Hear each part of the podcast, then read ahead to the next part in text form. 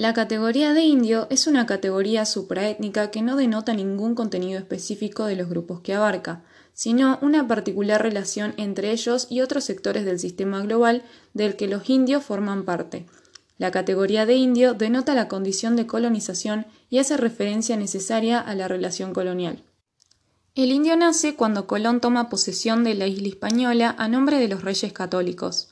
Antes del descubrimiento europeo, la población del continente americano estaba formada por una gran cantidad de sociedades diferentes, cada una con su propia identidad, que se hallaban en grados distintos de desarrollo evolutivo.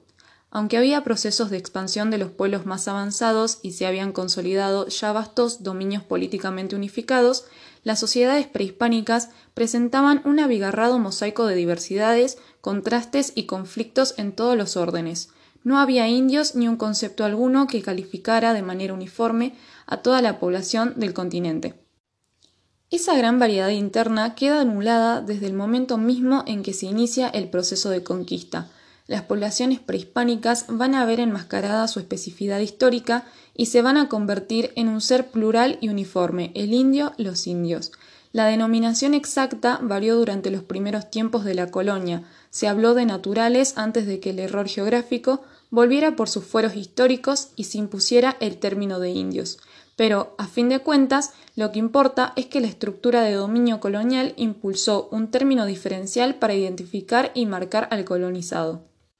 En el orden colonial, el indio es el vencido, el colonizado.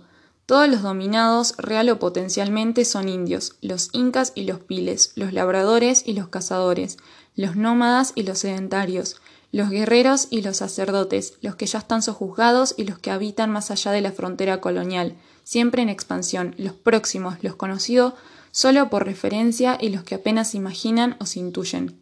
De una sola vez, al mismo tiempo, todos los habitantes del mundo americano precolonial entran en la historia europea, ocupando un mismo sitio y designados con un mismo término. Nace el indio y su gran madre y comadrona el dominio colonial. El colonizador se apropia paulatinamente de las tierras que requiere, somete, organiza y explota la mano de obra de los indios, inicia nuevas empresas coloniales siempre fundadas en la disponibilidad de indios, establece un orden legal para regular y sobre todo para garantizar el dominio colonial, modifica compulsivamente la organización social y los sistemas culturales de los pueblos dominados, en la medida en que tales alteraciones son requeridas para el establecimiento, la consolidación y el crecimiento del orden colonial. Como toda estructura colonial, el mundo euroamericano es un mundo escindido bipolar. El orden jerárquico admite aquí solo dos instancias, el colonizador y el colonizado. La racionalización correspondiente postula la supremacía del colonizador en base a la superioridad de su raza o de su civilización. La diferencia cultural entre colonizador y colonizado no es un mero añadido al sistema de dominio colonial, sino un elemento estructural indispensable. De ahí, precisamente, que sea esa la única distinción cultural que cuenta y que es preciso asumir y remarcar. No importa cuán diferentes sean entre sí los colonizados, lo que verdaderamente importa es que sean diferentes del colonizador. Por eso son indios genéricamente.